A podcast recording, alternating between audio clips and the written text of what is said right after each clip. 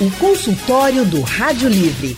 Faça a sua consulta pelo telefone 3421 3148. Na internet www.radiojornal.com.br. Consultório do Rádio Livre hoje vai falar sobre dor crônica, aquela dor persistente que não passa, sabe? Uma condição que atinge cerca de 30% da população brasileira e que mexe não só com a saúde do corpo, mas com a mente também. Por isso, nós estamos recebendo hoje, no consultório do Rádio Livre, o doutor em neuropsiquiatria Spencer Júnior. Doutor Spencer também é pós-doutor em Ciências da Saúde e professor da Faculdade de Ciências Médicas da Universidade de Pernambuco. Doutor Spencer, muito boa tarde, seja bem-vindo ao consultório do Rádio Livre. Boa tarde, Ana. Obrigado pelo convite e boa tarde aos ouvintes também. Muito obrigado, senhor, por disponibilizar esse tempo aqui com a gente para trazer orientação para os nossos ouvintes. E quem também está com a gente no nosso consultório de hoje é o médico ortopedista Dr. Carlos Romeiro. Dr. Carlos é especialista em cirurgia da coluna, é membro da Sociedade Brasileira de Coluna e atende no Instituto de Coluna e Ortopedia especializada e também na Clínica Regenere. Doutor Carlos, muito boa tarde também. Seja muito bem-vindo ao consultório do Rádio Livre. Boa tarde, Anne. Boa tarde, doutor Spencer. É um prazer sempre falar Boa com tarde. você, com seus ouvintes e tirar todas as dúvidas sobre um, um assunto tão, tão pertinente, que é dor crônica e tão pouco conhecido pela população geral.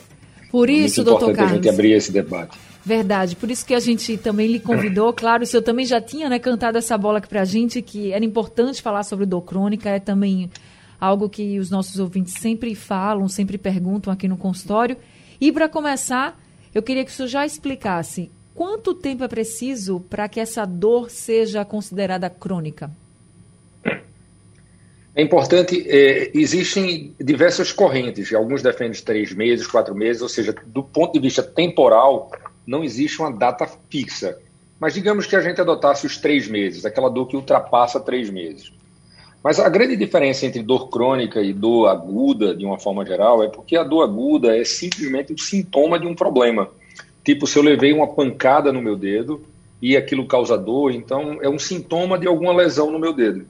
Enquanto a dor crônica, em sua maioria, é uma doença em si.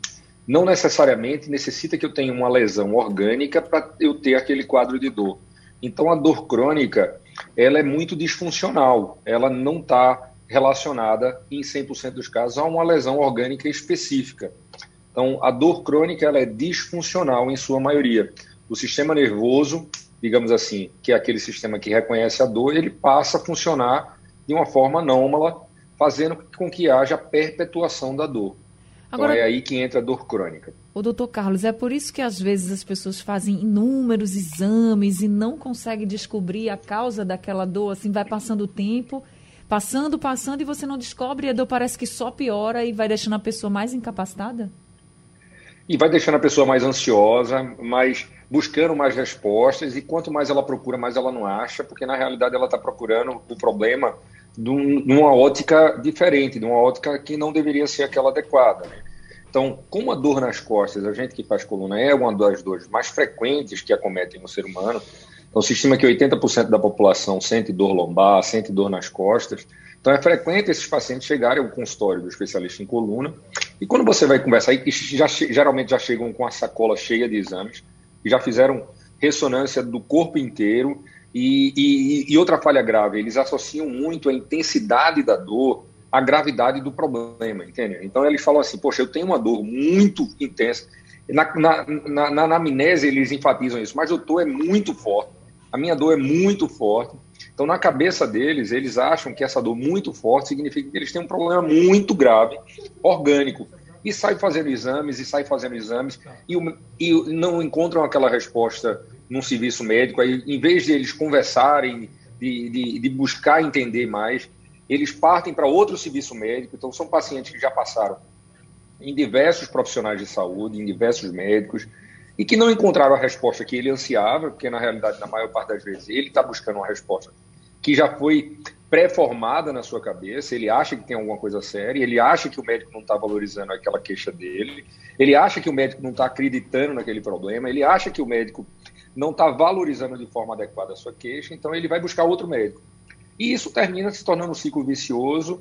Muitas vezes, quando a gente não tem uma relação adequada entre o profissional de saúde e uma relação médico-paciente adequada para explicar realmente, entender a fisiopatologia da dor crônica, ele termina rodando e fazendo novos exames e chega num novo médico que pede novos exames e geralmente ele chega no consultório exatamente assim, com a sacola cheia de exames e com anos de dor arrastada e com diversas outras doenças associadas, é, como distúrbios de ansiedade, transtorno de ansiedade generalizada, quadros depressivos que não foram diagnosticados e que ele fica rodando e procurando uma resposta. Então, por isso que é muito importante, porque a dor crônica é incapacitante e ela caminha de mão dadas com todos esses outros problemas. Né? Meu Deus, olha, por esse seu relato, doutor Carlos Romeiro, a gente chama agora o doutor Spencer, porque a gente pode perceber, doutor Spencer, que a dor crônica é também emocional, né? Sim, Anne, como colocou muito bem, e aproveitando o ensejo, não fiz o cumprimento direcionado para o doutor Carlos. Boa tarde, doutor Carlos. É, Boa tarde. De fato, se caracteriza como uma doença disfuncional, ou seja, não poderemos fazer como porque eu uso o martelo, para mim tudo é prego. Né? Não posso dizer porque uma pessoa tem uma dor física que é simplesmente emocional. É preciso fazer uma anamnese bem estruturada para poder identificar aspectos que transcendem depois que os exames se esgotam e não se encontra o diagnóstico plausível entre a dor que o indivíduo sente e a interpretação que ele constitui sobre a dor. Fato é que o medo da dor, às vezes, é mais incapacitante do que a própria dor. E aí nós detectamos que essa desregulação emocional, ou seja, insuflada pelo medo, que geram sintomas típicos como ansiedade, por exemplo, pode desencadear aquilo que a gente encontra no plano cognitivo, que é justamente o pensamento catastrófico. É quando o sujeito dá uma versão desproporcional à experiência que ele está tendo, a experiência sensitiva. E isso, naturalmente, desarruma todo o equipamento cerebral dele, que vai gerar uma produção alta de citocinas, que vai desmanchar ali toda a rede de neurônios, né, porque termina gerando um desequilíbrio também neuroquímico, isto tudo em função de uma interpretação equivocada. Vou fazer uma analogia simples. Poderemos comparar isso a uma planta quando recebe um, vamos dizer assim, um jato de água. Ela carece desta água para poder subsistir e produzir a fotossíntese e complementar suas fases maturacionais de desenvolvimento, florescimento e frutificação, mas a maneira do cérebro, quando esse jato d'água é excessivo, então esses dados, como gotas d'água, podem causar um dano interno, tanto para a planta, quando essa água é excedente, quanto para o cérebro, fazendo a comparação da água com os dados informacionais, ou seja, os estímulos que a pessoa recebe.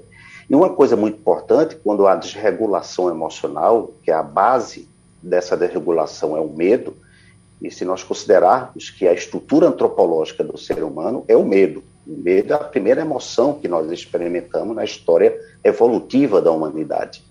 Então, isso faz com que o indivíduo entre num processo retroalimentativo, ou seja, por ele ter medo de sentir a dor, ele faz, no disparo correspondente à interpretação equivocada dos dados que ele interpreta via os estímulos recebidos, um disparo desproporcional ao seu próprio corpo que reage de forma equivalente. Do tipo, se eu estou pensando que estou sentindo aquela dor, eu vou sentir aquela dor, porque o corpo reage na liberação de substâncias químicas correspondentes à sua interpretação, porque é pela mente que nós examinamos, é, a, vamos dizer assim, as demandas de perigo, as demandas de ameaça, é o nosso instinto de autoconservação. E se a gente for fazer uma anamnese mais profunda, a gente vai enxergar, dentro da própria experiência da pandemia que tivemos recentemente, quantas pessoas passaram a desencadear adoecimentos psicossomáticos, quando, na verdade, era justamente a internalização de um medo que circulava de forma panicosa, excessiva, através de uma infodemia, ou seja, de uma epidemia de informações de pânico, que fez com que a humanidade digamos assim, interpretasse até mesmo o fim do mundo através da experiência do coronavírus. Quer dizer, muita gente adoeceu muito mais em função digamos assim, do medo que ela passou a experimentar pelos noticiários panicosos e catastróficos, do que aquelas dores em si que não existiam. Tem outro fator importante, que é o fator predisponente. Pessoas com predisposição a doenças neuropsiquiátricas, como depressão, ansiedade, por exemplo, podem sim desencadear mais facilmente dores crônicas, porque já estão muito mais sensíveis como também pessoas que são acometidas por situações difíceis, como síndrome de burnout, por exemplo, que é uma doença de natureza ocupacional, em ambiente de trabalho, a carga tensional muito alta, tensões com preocupações excessivas relativas à família, à questão financeira, tudo isso vai gerando uma pane, digamos, no cérebro que vai desequilibrando a sua relação com o ambiente onde o indivíduo passa a desencadear uma hipervigilância, ou seja, um estado constante de medo, faz com que o indivíduo, a pessoa, se incapacite mais do que a própria dor crônica, que passa a ser a materialidade desse medo excessivo. É, a gente precisa cuidar muito do, da nossa mente também, né, além do nosso corpo. Agora, consultório do Rádio Livre hoje falando sobre dor crônica. Nós estamos recebendo aqui no consultório o doutor em neuropsiquiatria Spencer Júnior e também o médico ortopedista, especialista em cirurgia da coluna, doutor Carlos Romeiro. E já temos participação dos nossos ouvintes. Albelúcia do Poço da Panela está com a gente ao telefone. Albelúcia, muito boa tarde, seja bem-vinda ao consultório. Boa tarde.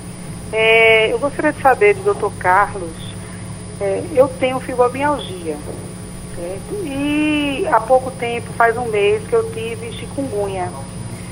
E não consigo dormir, estou sentindo várias dores nos joelhos. Já tomei muito remédio de corticoide, já tomei injeção, que dizem que passava, e até agora nada. Aí eu gostaria de, de algum remédio, alguma coisa que possa passar essas dores. Tá certo, então, Albelúcia, deixa eu passar aqui para o doutor Carlos. Doutor Carlos, você pode ajudar, Albelúcia? Claro, Anne. É, ela fala de duas, de duas situações clínicas distintas. Uma é a fibromialgia, que hoje é classificada como uma dor nociplástica. Em relação à origem da dor, a gente tem três tipos de dor. Tem a dor nociceptiva, que é aquela dor decorrente de uma lesão, de, uma, de um terminal sensitivo, digamos assim, tipo uma pancada ou até num, num, num órgão, tipo uma pedra no rim. Essa dor a gente chama de dor nociceptiva.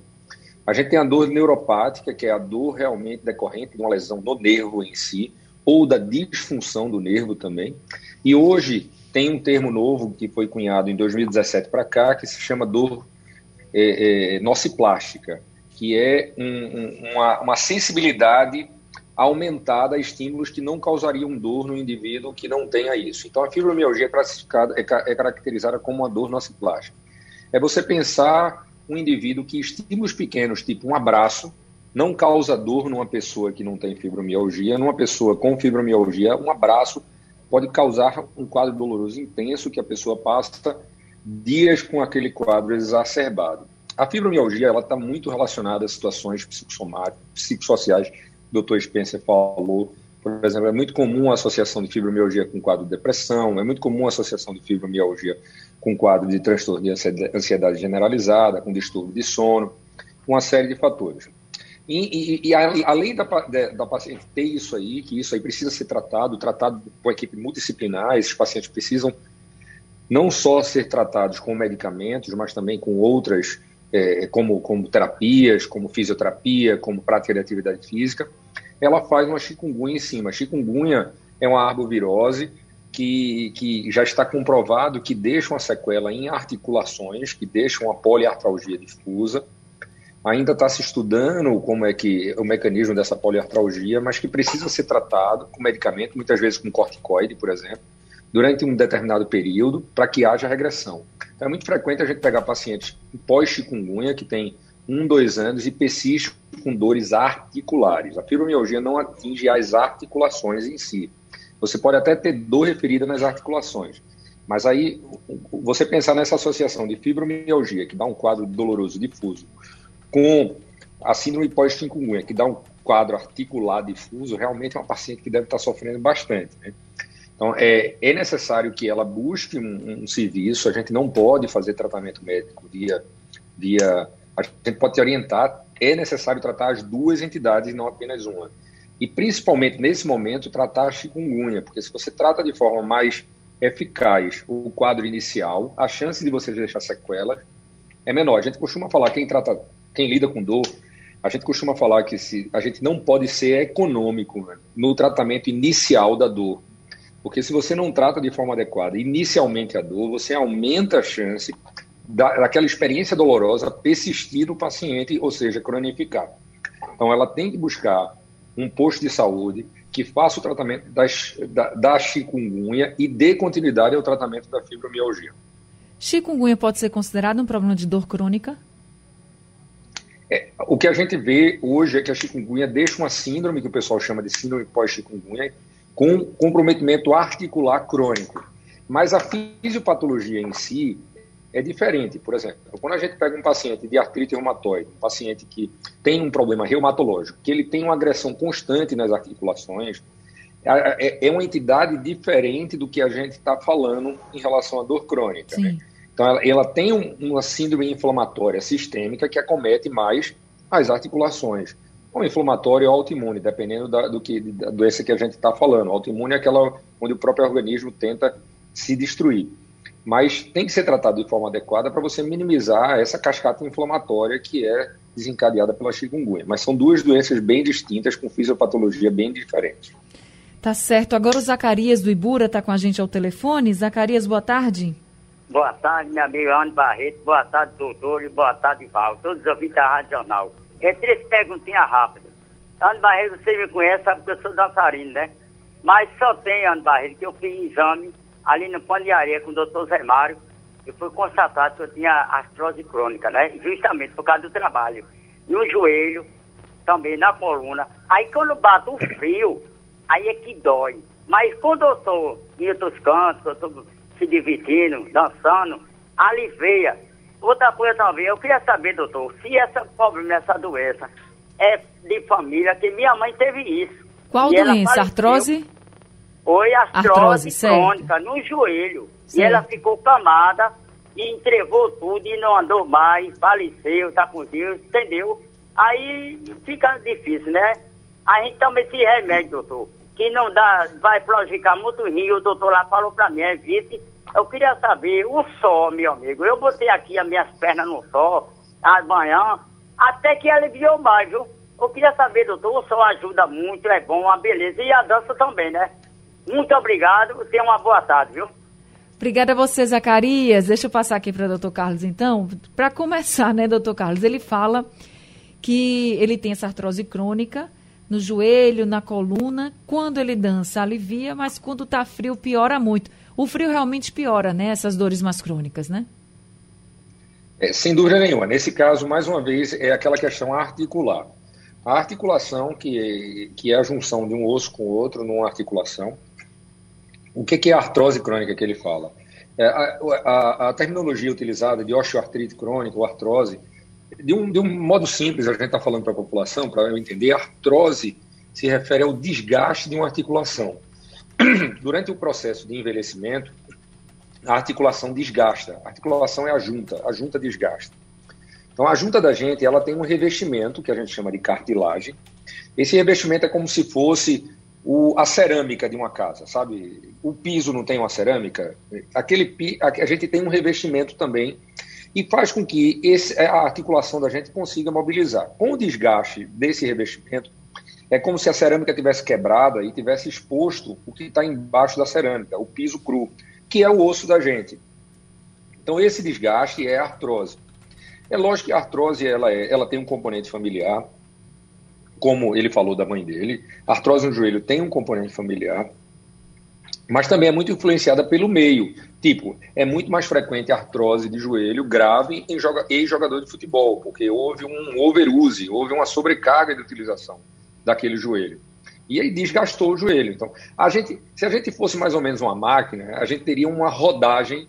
Se a gente fosse um carro, a gente teria uma rodagem. Tipo assim, o joelho da gente aguenta 100 mil quilômetros. Se você rodar mais do que isso, ele desgasta, entende?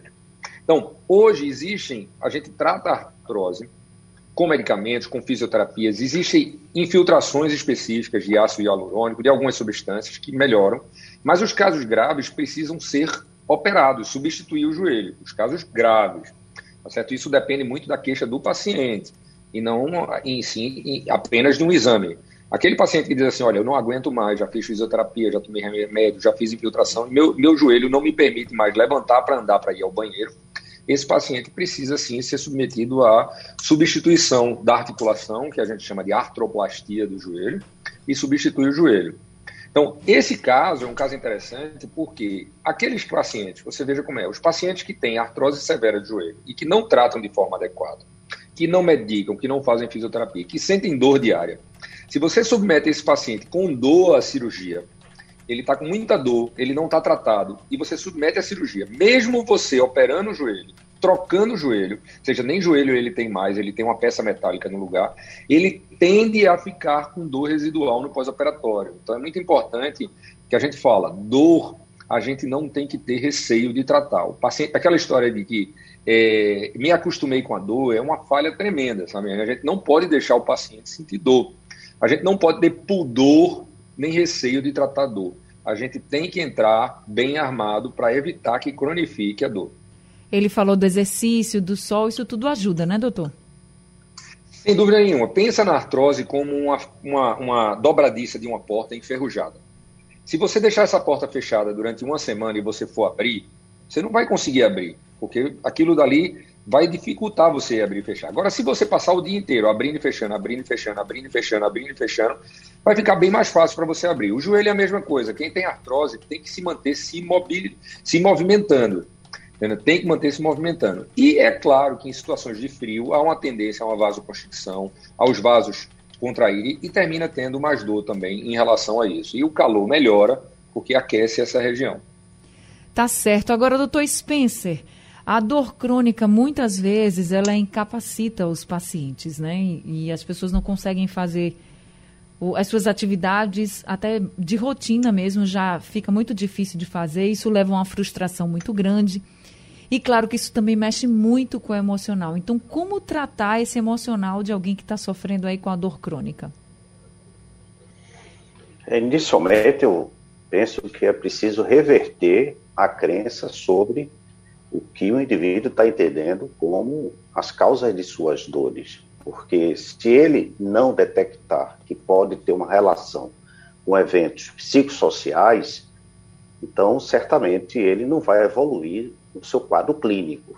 Quando existe essa confirmação de eventos psicossociais, eu vou dar aqui um exemplo de um acompanhamento que eu fiz de uma portadora de fibromialgia, que ela fez todo o roteiro pertinente aos protocolos médicos, farmacológicos, psicofarmacológicos, e no final do processo, eu diria, da, da psicoterapia, nós identificamos que ela estava vivendo um péssimo casamento. Informação essa que ela só revelou justamente no adiantamento do processo da psicoterapia.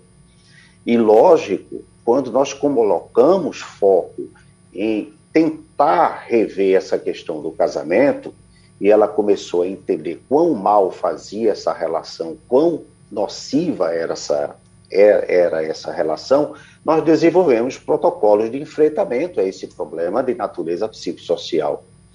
E aí começamos a perceber que foi havendo uma diminuição das dores é, da própria fibromialgia.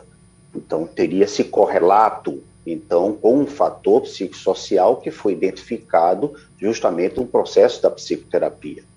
É uma dificuldade muito grande que as pessoas têm por uma questão cultural é de entender que pode existir essa intrínseca relação entre os aspectos ambientais, meus problemas diários, meus problemas afetivos, porque as pessoas não têm a cultura de entender suas emoções, de categorizar suas emoções. Elas não sabem dizer o que sentem no aspecto subjetivo. É mais fácil dizer que eu estou com a dor no joelho a tentar entender que estou com angústia. Como diria Jacques Lacan, angústia é o único sentimento que não mente. Então as pessoas têm dificuldades de fazer esse tipo de elaboração. Então, quando o indivíduo se percebe incapacitado, lógico, perdendo a sua autonomia, quando ele percebe que está terceirizando atividades primárias, digamos, de sua rotina diária a outras pessoas, e o que o faz sentir sua estimação pessoal diminuída, óbvio que isso vai retroalimentar o processo da dor crônica, porque ele vai se autoavaliar como incapacitado em função da própria dor crônica, e isso vai influenciar com que a dor aumente, com que ele perceba a relação com a dor como a causa da sua desdita, ou seja, com a causa do seu fracasso, dos seus sentimentos negativos. Então, o tratamento associado à parte farmacológica, clínica, ortopédica, é justamente também a questão de uma pesquisa psicoterapêutica na detecção dos eventos psicossociais. E aí nós temos inúmeros protocolos, como estava dando esse exemplo dessa pessoa portadora de fibromialgia e decidiu de última hora revelar esse grande problema que ela estava vivendo, nós geramos um protocolo de enfrentamento, de procurar ressignificar essa relação, esgotar dessas possibilidades. Ela terminou entendendo que a relação era tão nociva que o melhor caminho era a separação. Não é fazer apologia à separação. Separação, às vezes, conjugal, às vezes é mais importante para a saúde do que a manutenção de um casamento. Então, quando isso tudo for muito bem feito, muito bem trabalhado, ela conseguiu, digamos assim, se desarramar, desarrumar, digamos aí, suas emoções, arrumá-las novamente, e a partir disso ela fez sua reinserção social.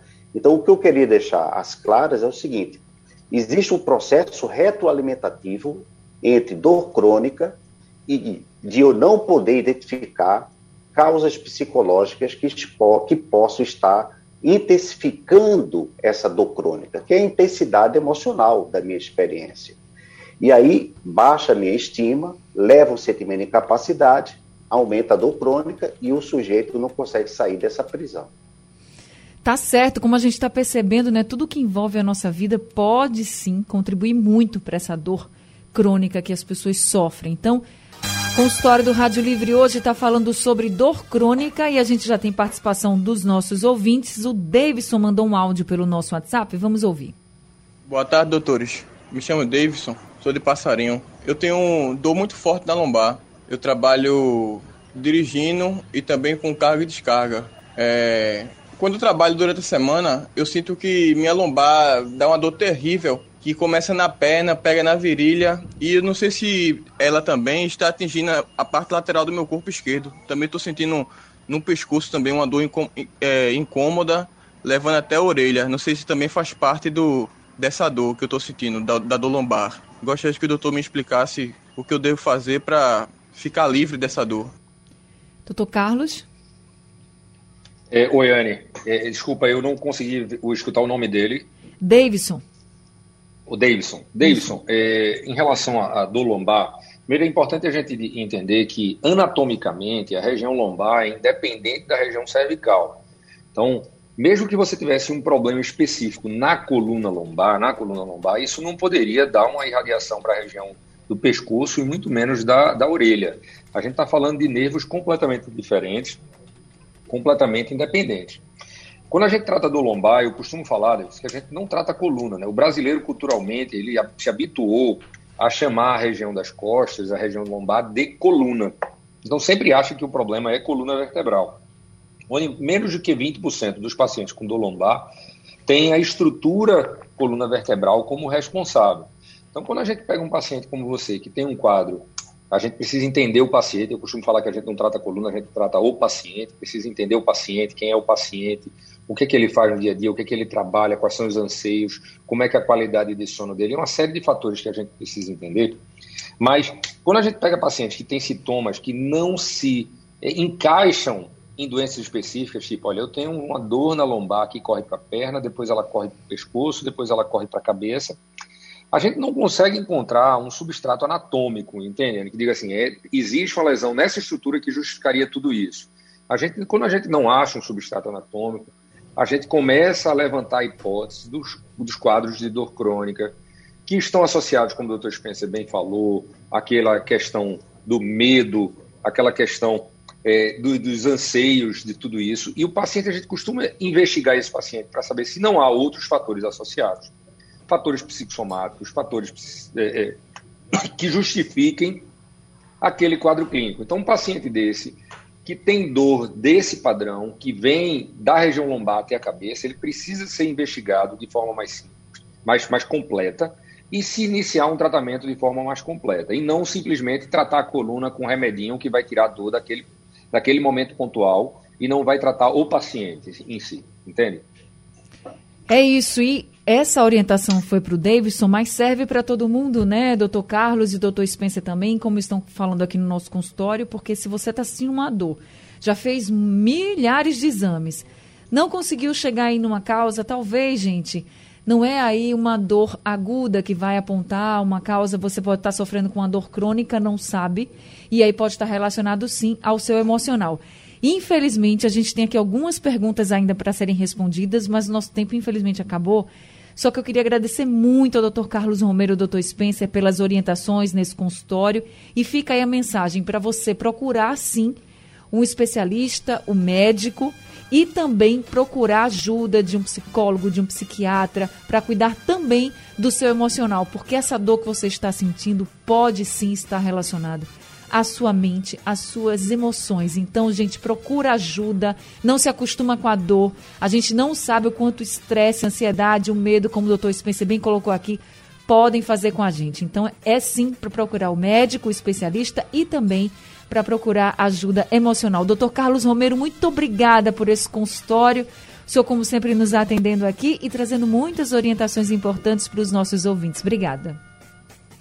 Muito obrigado. É sempre um prazer. Hoje foi um prazer ainda maior escutar o Dr. Spencer, que é uma referência no Estado. Eu sou um amante realmente da, da psicoterapia, da psicologia. É estranho um ortopedista dizer isso, mas eu, como lido com muito paciente de dor crônica, tenho que me render a isso aí.